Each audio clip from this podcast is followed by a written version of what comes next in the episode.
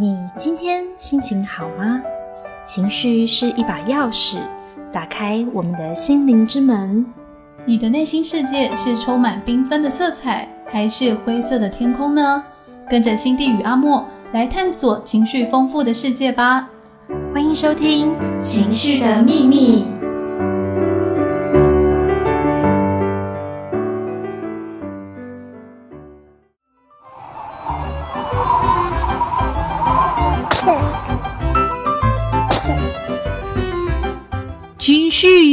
会重感冒。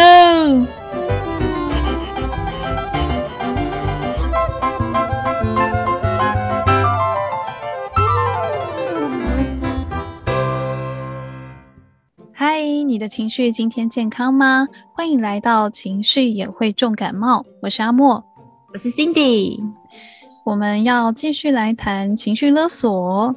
在上一次的节目当中，我们介绍五种容易被勒索的人。你如果是容易过度同情他人、习惯压抑自己、贬义自己、过度负责或是自卑的人，那真的很容易会害怕对方不开心，会用妥协的方式让对方高兴。诶嗯。在维基百科上面也有介绍情绪勒索的资料，他特别描述被勒索者的内心纠结，我觉得他描述的很贴切耶。哦，真的吗？维基怎么讲？我也很好奇。他说，就是其实这些人的内心啊，是很害怕关系会结束，很害怕自己被讨厌，所以总觉得自己需要做点什么，才不会被淘汰或是丢掉。所以很自然就会以他人的需要为第一啊，然后把自己压得扁扁的。这种把自尊建立在他人身上，有一些心理学家称之为关系依存型自尊。嗯，就是他们会为爱、为工作、为重要他人变得患得患失。就他们自尊不是自己长出来的，是透过关系来设定的。不过，他们的忧虑很多，其实不会真的发生，可是会因为他们一次又一次的牺牲，把自己困在那个恐惧的迷雾当中。哦，牺牲这个字，感觉就是，嗯，让自己有一些不是那么舒服的付出，又是或是有一些，嗯，让自己在心情啊，或是在呃能力上、身体上有点过度劳动的感觉。超过负荷吼，对对对对对，嗯，其实我刚刚提到恐惧的迷雾这个词是出自于这个情绪勒索者提出这个概念的博士 Susan Forward，他运用的解释，我觉得可以跟听众朋友多多谈一点，嗯，因为刚好英文雾这个字就是 F O G fog。所谓的 fog，它就是这三个，它是三个单字的，就抽出了他们的字首拼起来的。OK，是 fear 恐惧，对，O 是 obligation 是责任的意思，然后 guilt 就是罪恶感。所以当这三个字组合在一起呢，就是指有情绪勒索者他们在关系当中使用恐惧啊、责任啊，还有罪恶感。来操控对方的意思哦，就很像陷入在雾中嘛，因为很难分辨啊，就像就像掉入那个恐惧的迷雾里面。所以这三项就是情绪勒索的三个法宝。对，哎，仔细想一想，说的很对，哎，就像是哎，如果你爱我，你就应该要答应我的要求啊。或者是会讲说，你看那个谁谁谁，他都做得到哦，你为什么不行？嗯，或是哎，你也不想想，我为你付出这么多，那这些句子其实听起来跟责任都是有关的。如果你完全不 care 这些责任，其实很难被勒索啊。你就跟对方双手一摊，就然后呢？所以呢？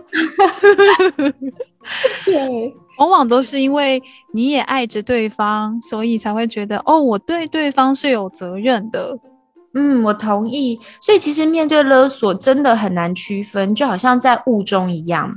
我觉得大家可以检视一下对你来说蛮重要的关系，就你可以想一下你们的互动里面，对方会不会提出要求？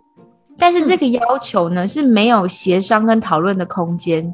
也就是不会考虑你的想法或立场，他要就是要，就你没有办法，就是跟他就是那个叫什么没得商量。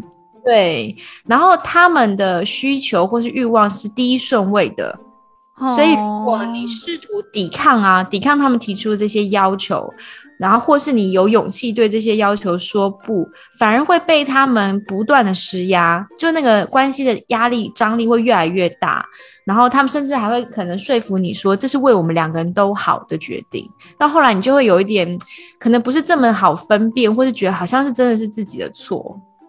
哦，听起来好恐怖哦。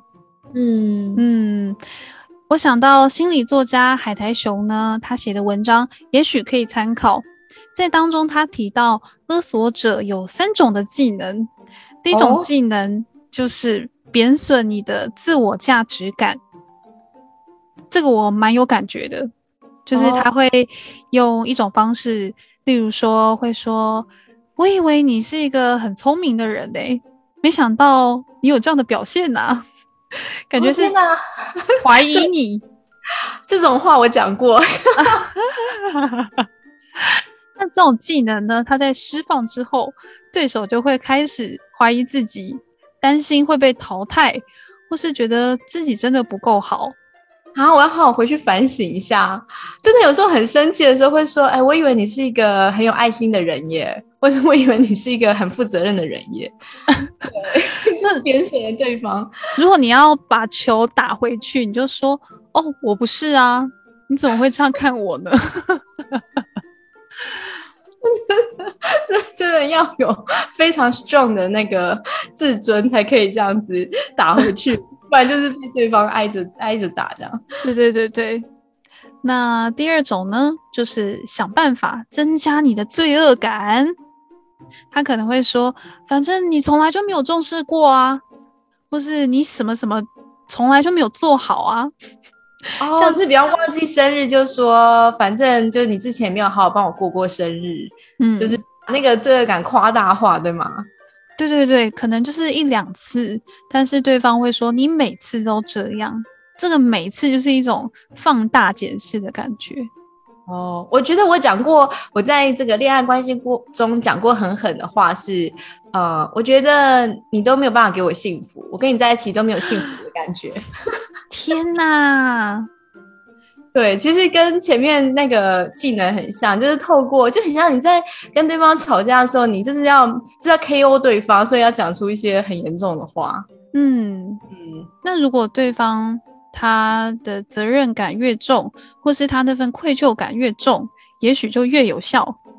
但是呢，我觉得有一定的几率会激起对方的愤怒。对，可能越吵越糟。没错。那最后一个技能就是挑战你的安全感。他可能会讲一些威胁的话，像是“没关系啊，我也可以去找别人啊，我又不是只有你，非你不可。”哦，哦，你会你会吗？你会在吵架或者在重要关系里面威胁对方吗？这个我有讲过，诶，就是当自己对关系很失望的时候，就会说。哈，那我是不是去跟别人在一起比较好？哦，所以，所以，哎，可是我，我觉得我们应该都觉得自己是正常人，不太会情绪勒索。可是这样怎么听下来，好像多少都有点这个成分呢？就很像在很生气的时候会想要攻击对方。我我不知道听众朋友，你听到这三个技能会有什么样的感觉？但是我想要说的就是，嗯，其实。大家正常人们都会情绪勒索，只是有时候，嗯，没有那么有意识的知道哦，原来我讲这些话就是情绪勒索。所以，我们也是像上一集谈的，就是我们也会很会讲反话，这是我们无意识当中就是大家的不好的习惯，吼。对对对，不是说真的要用什么方法去勒索威胁对方，而是说我们在文化当中或是在关系的习惯里，就是会一直想要努力的去表达自己想表达的，殊不知讲出来的都是反话或是伤害威胁他人的话。嗯，这样子想一想，如果说出这句话的人是对方，就是我很深爱的人，那这样子我是那个。被勒索者听起来真的会很受伤哎，嗯，因为就会在关系当中长期处于一种很不自由啊，感到很委屈啊，却又很害怕失去对方的紧张感，就是随时都在危机当中，嗯的感觉。嗯，就像海苔熊他说的，当我们不够爱自己，不够重视自己的感受，会害怕失去关系，失去别人的信赖，怕被讨厌，就很容易被勒索哦。但是很有趣的是，看起来你这么努力，想要去换到这段关系，希望可以用自己的委屈。用自己的妥协换得对方看重你、爱你，殊不知啊，长期被勒索的结果，换到的不是爱，是害怕跟伤害呢。对啊，就像刚刚讲，这种长期的危机感的关系，真的能带来幸福吗？感觉超级不幸的。嗯，不过如果是这样子分析下来哦，被勒索者心中被勾起了害怕啊、自卑啊、愧疚，就是种种情绪。那我觉得，其实勒索者在勒索别人的人，其实他也是同样在一种痛苦中，他也会就是在一种很强烈的不安的情绪里面。哦，他是痛苦并快乐吗？勒勒索别人就是成功会很快乐啊，短暂的愉悦。对，但是如果我不知道，那那会不会在你这次发出勒索的语言的同时间，你其实也不知道自己会不会成功，所以其实心里面也是很焦虑的。对，就是胆战心惊，先看看结果会怎么样好了。哎呀，他真的答应了，或是哎呀，他真的生气不要我了。嗯。对，我觉得其实当人在很大的不安全感里面，也会觉得自己好像是不是不值得被爱，或是很害怕失去关系，所以会用这种威胁的方式。他的目的其实是想要绑住两个人，就他其实是不希望我们之间的连接被切断的。所以事实上，其实是内在也是一个对自己可能不够有自信的人，或是在关系中缺乏安全感的人。那这种。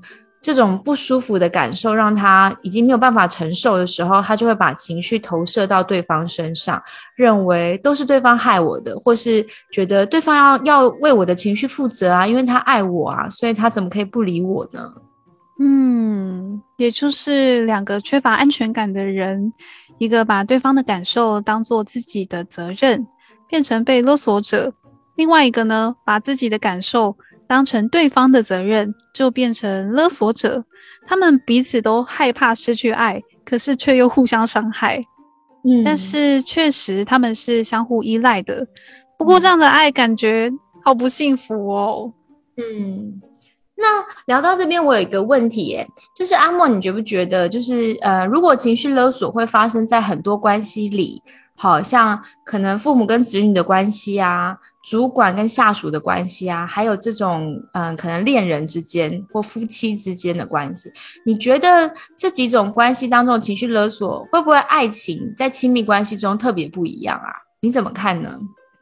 嗯，就是爱情感觉有一种独特性，然后嗯，在爱情当中的情绪勒索。会影响彼此最直接的关系嘛？但是像家人或者是上司跟下属，我觉得那又不太一样。像家人有情绪勒索那种的关系是跑不掉的，就是我今天勒索你，你明天还是我妈，你还是我的小孩，我们的关系不会改变。但是在感情当中呢，呃，是会分手的，是会跟别人在一起的。嗯，然后工作场所就是不开心。跟同事、跟上司处不来，可能最后最嗯最坏的结果就是离职吧。嗯，对啊，哦，而且就是这样，照你说，就是如果说有的时候那个情绪勒索里面的是不安，就是害怕切断连接。其实我们对同事、工作就是伙伴的情感连接没有那么深，所以其实就算断掉也没有那么痛苦。可是跟可能。亲密的感情，这个断掉就会非常强烈，哦。对对对对，嗯，聊到这边，我想到我之前听呃徐浩怡心理师的专访，他曾经提过一个呃很不一样的概念，就是从他的角度来看，他觉得情绪勒索这个词呢，可能有点被滥用。他说，我们能把自己当成被情绪勒索的受害者，心情上会暂时的好过一些。嗯，但怪别人是人类的本能啊。为了生存，我们心里就会启动这种自我保护机制，把错归在别人身上。但是，但是，当我们习惯嗯帮自己不愉快的情绪。或是不圆满的关系、不顺利的生活，找到代罪羔羊，觉得啊，就是他，就是他，常常情绪勒索我，其实会忽忽视了那个问题真正的根源呢。哦，对耶，如果两个人吵架，其中一方就先说：“哎，你这情绪勒索我耶”，那对方就会马上闭嘴啊，因为他不想要当那个勒索别人的人。嗯。所以他提出的思考点是，嗯，他觉得在心理学里面谈成熟，就是让自己不要再像小孩子一样，就是只会把问题怪罪别人，不是只停在思考别人做了什么让我变成这样，而是把时间花在自己身上，把问题的焦点放回自己身上，去找出到底我的情绪阴影是什么，去看看我的内在发生什么事情，导致我现在会这样解读对方在情绪勒索。哦，你说情绪阴影，这是指不容易察觉的一种情绪吗？嗯，我觉得这概念有点复杂，或许听众朋友兴趣可以找徐浩怡呃的书来看哈。我觉得简单的来说，我自己的理解是，过去那些被我们否认掉、可能推拒掉的自己。透过情绪阴影的探索，可以被找回来。嗯，所以以我自己举例，就像是小时候我的话很多啊，有很多自己的意见，所以我从小呢就会被我妈说啊，你自以为是，要命的说你会是自以为是的个性，所以它就会导致我可能切割了一部分自己，认为有太多的想法跟母亲想法不一样，就是太坚持己见是错的。所以到长大之后，我才就是慢慢想，更认识自己之后，我才会发现说，其实并不是诶，并不是妈妈扣上的这个标签。所以有一次，我跟妈妈又在吃饭的时候，她又聊到，就可能我不听她的某些意见，她又聊到说啊，我太自以为是的时候，我就耐心跟她解释说，哎，所有认识我的人对于我的人格的评价都觉得我还蛮客观的。然后思想也蛮开放的，好像只有妈妈你觉得我是自以为是。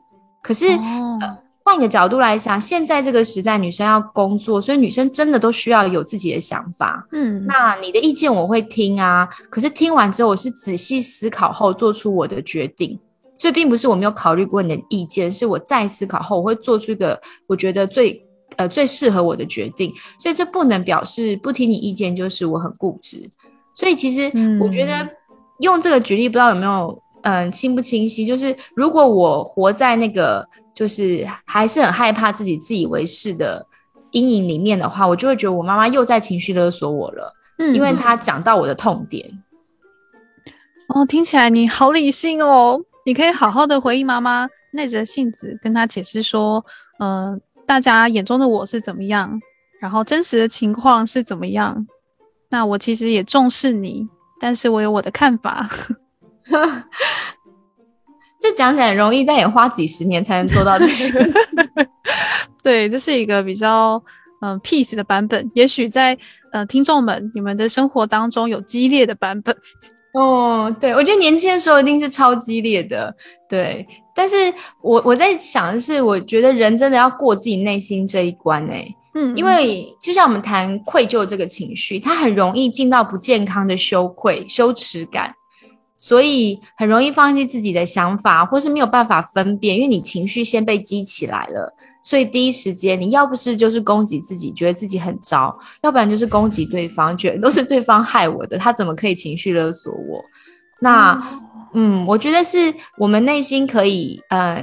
理解自己，然后那个那个情绪就不会就是让我们自动化的反应，我们就比较能够心平气和的去去澄清我们彼此想法上的不同。因为毕竟讲真的，我妈也不是要让我难堪，她只是不知道这句话说了，因为可能从小听她对我的这句话对我的影响是什么。嗯。哇，原来这就是不要只把自己当成情绪勒索的受害者，去找一个戴罪羔羊，忽视问题。其实很多的时候都要面对我们内心的阴影，才有可能去打破这个行为模式。哎，嗯，那那阿莫你自己对情绪勒索，你有没有什么体会，或是你现在的做法？嗯，我觉得我其实说上来是一个在平常的生活当中容易被情绪勒索，但是在感情里面都在勒索别人的人。哦，就是全部 pay back 在男朋友身上。对，这样可以舒缓压力。就是，嗯，在情绪勒索上的话，我觉得我我也是那种在迷雾里面，有时候看不清楚 自己在说些什么，做些什么事情，但是回过头来看，才发现啊，原来我真的在情绪勒索别人呢。嗯，而且就像前面我们讲过的例子，我真的有一次跟一位。很重视的朋友在讨论事情的时候，我对他说：“你这是在情绪勒索我。”嗯，然后他就回馈我，他就说：“嗯，我觉得你可以不用用受害者的这种心态来把自己放在其中。”就是他有在提醒我，但是在情绪的当下，当然是听不下去的，当然是要跟对方战斗的。哦，嗯，那对方也太理性了吧？还会那个直接就是理性澄清。可是我其实有看到他表情的变化，他是有点恐惧、有点错愕的。他就是不知道为什么我会这样讲。当然他会这样错愕，应该也有可能是，嗯，他就觉得自己不是这样。为什么我要这样说？嗯嗯。照这样讲起来，就是其实我们情绪勒索听起来很像是我们因为有强烈的情绪，然后发展出来一种扭曲的方式。但是真正的核心目的还是想跟对方的关系上面，可以就是很重视这段关系，希望得到自己想要的。所以好像如果我们更能够看懂，就是自己内在的害怕，就比较不会用这种方式去好像。非得要怎么样才能够疏解那个很强烈的不舒服的情绪？哈，对，其实想一想，你有别条路可以走，不一定要透过情绪勒索啦。嗯嗯，我觉得这一集我们聊这个情绪勒索呢，可以更深入内心去探究。其实愧疚就是一个征兆，它反映出我们心中的情绪阴影。这个阴影呢，可能是某个部分不被接纳的自己。所以看见阴影不是为了否认自己，是要从里面找到出路啊。那我们在下一集呢是愧疚的最后一集了，希望听众朋友你会喜欢今天的节目。如果有什么问题呢，欢迎搜寻情绪感冒用诗诗，可以找到我们的 podcast，听到更多的节目，也可以在我们脸书粉砖或是 podcast 留言给阿莫和 Cindy。唱歌、写日记，你用什么记录青春呢？青春用诗诗，青春用诗诗。欢迎来到今天的青春用诗诗，我是阿莫。今天节目当中呢，我们一样要来读新诗。今天邀请老朋友陈介，嗨，陈介。Hello，大家好。陈介呢？今天要带来哪一首作品跟我们分享呢？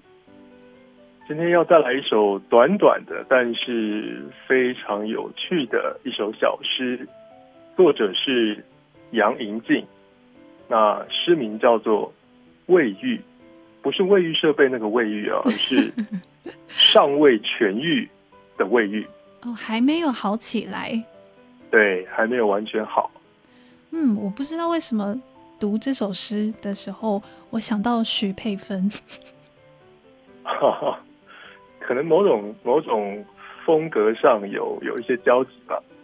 嗯，好，那请纯介先帮我们读一遍。好，杨银静，未愈，只想成为鞋里的那颗小石，在你的脚趾之间摩擦。刻意留下伤口，你感觉痛，这样很好。只让你痛一次，这样就好。哇哦，就是要在对方的心上刻下痕迹，让你永远记住我。OK，这这可以是一种理解啊，但是我的想象是比较怎么讲，更更难过一点，更悲伤一点的，对。因为你看哦，诗就分成两节，第一节就只是说，它的意思就是说，想要成为对方鞋子里的一颗小石头，在你的脚趾之间摩擦，刻意留下伤口，就是对你造成一点小小的伤害。嗯，对他用这样的一种比喻，简单来说啦，就是好像大家都有这种经验嘛，走路走一走，可能鞋子里进到石头或者是其他的异物。会让你觉得不舒服，对，甚至有的时候就受伤。但其实那个伤口，那种伤口通常也不会太严重嘛，就是可能破个皮啊，顶多流一点点血而已，就是小伤而已，对不对？那用这个比喻，诗人想要表达的是什么？诗中说，因为这样可以让你感觉痛。然后他说这样很好。就我，就表示说，就表示我是想要伤害你的，对，我让你感觉痛，这样很好。可是，可是他又说，只让你痛一次，这样就好。哦，那意思上好像就有一点改变哦。对，那我们可能要配合一下诗的题目，叫做未愈。嗯哼，这个尚未痊愈。看诗的那个内容，感觉上这个尚未痊愈，并不是指对方，那应该就是指什么？指自己喽？就是指自己。对，所以我是一个被伤害过，但还没有痊愈的状态。所以最直接的想象就是，我曾经被你伤害过，而且不止一次。应该是伤的比较重的，嗯，就因为这样的一个背景，所以就是人的一种很自然的心态，就是我想要报复回去，嗯，我也想要伤害你。可是他选择的方式是什么？他选择方式是只是给对方留下一点小小的伤口，让对方感觉痛，而且只痛一次就好了。嗯，那这个背后的心态不代表什么呢？心疼吧。对，就是说，虽然你曾经伤我伤的很重，嗯，我现在都还没痊愈，然后我也忍不住想要伤害你，可是我对你的情感还还在，甚至还很深刻，所以即使我想要伤害你，我也只是给你一点小小的伤口而已。哦，对，所以为什么会说这首诗有一种悲伤的感觉？嗯，就我们在现实或者在一些。不管是文学或者是戏剧作品当中，大概也都可以看到这种相处的模式吧。就某一方被伤的特别重，但是他仍然可以说爱着对方，或者是心疼、关注的对方。所以即使他想要想要报复他，想要伤害他，也也做不到。嗯，啊，所以反而是更多的表现了被伤害的原先被伤害的那个人的那一份深刻的情感。嗯。觉得这首诗真的像纯介说的，有一种小小哀伤的感觉。对，而且我会觉得他好像，嗯，就是当他鞋子里面那颗小石头，有一种卑微的感觉，被踩在脚底下，然后他好像也希望可以让对方留下一些印象吧。就是我们会，不管是觉得石头很讨厌啊，或是觉得痛啊，都是有感觉的。这首诗呢是出自《很爱但不能》。对，这是杨林静的第二本诗集。嗯，是为什么很爱却不能呢？这又给我们留下一些想象。到底是不能怎么样？不能继续爱吗？或是不能去跟所爱的人有其他的发展或联想？对，所以如果听众有兴趣的话，很推荐大家去读。杨银静的诗集。好的，那谢谢纯洁今天的分享，也谢谢猫咪的陪伴。好，谢谢大家。情绪的秘密这个节目是专门为青少年设计的，但其实不管我们在什么样的年纪，都可以一起学习情绪哦。这个节目是每周六下午四点到四点半播出。阿莫和 Cindy 期待下星期跟大家空中相会，拜拜，拜拜。